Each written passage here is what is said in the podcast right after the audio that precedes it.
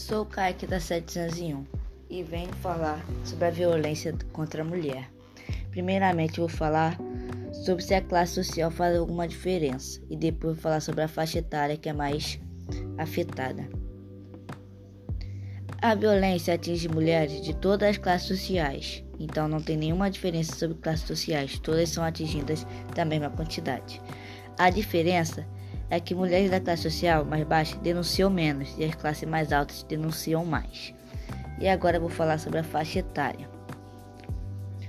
O cálculo das taxas, tanto na população geral quanto das mulheres com notificação de violência, foram realizadas por faixa etária de crianças 0 a 9 anos, adolescentes de 10 a 19 anos, adultas de 20 a 59 anos e idosas de 60 ou mais de anos.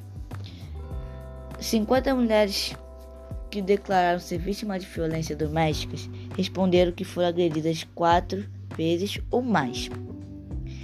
28% uma vez, 11% três vezes, 10% duas vezes e 1% não respondeu. Entre as vítimas de violência, 38% afirmaram que tinham até 19 anos de idade quando foram agredidas pela primeira vez. 39% de 20 a 29 anos de idade e 14% de 30 a 39 anos de idade e 8% de 40 a 49 anos de idade e 1% de 50 a 59 anos de idade e 1% de 60 anos de idade ou mais.